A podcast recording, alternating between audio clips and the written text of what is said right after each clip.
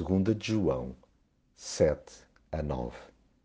Todo aquele que vai além do ensino de Cristo e não permanece nele, não tem a Deus.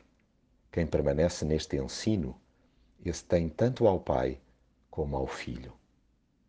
Jesus fez-se mesmo um de nós. Não se poupou em nenhuma área. Viveu de forma surpreendentemente simples. Comeu, bebeu, adormeceu, acordou, riu e chorou, exatamente como nos acontece a cada dia. Soube o que é sentir fome, tristeza ou alegria. Não veio num raid só para ver as vistas. Vestiu a nossa pele, calçou os nossos chinelos, carregou as nossas cargas, a ponto de ter suportado a cruz para nos aliviar do maior dos pesos, o nosso pecado.